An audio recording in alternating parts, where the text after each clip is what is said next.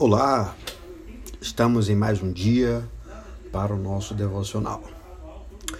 E queremos dizer que a oração do justo tem muito em seus efeitos. No livro de Tiago, capítulo 5, versículo 16, a parte B é bem clara.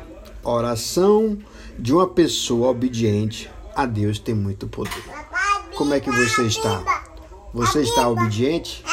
Você está buscando a Deus? Está lendo a Bíblia? Hein? Está fazendo como Aira? Querendo comer a Bíblia a todo tempo? Busquemos a Deus em todo tempo. Amém?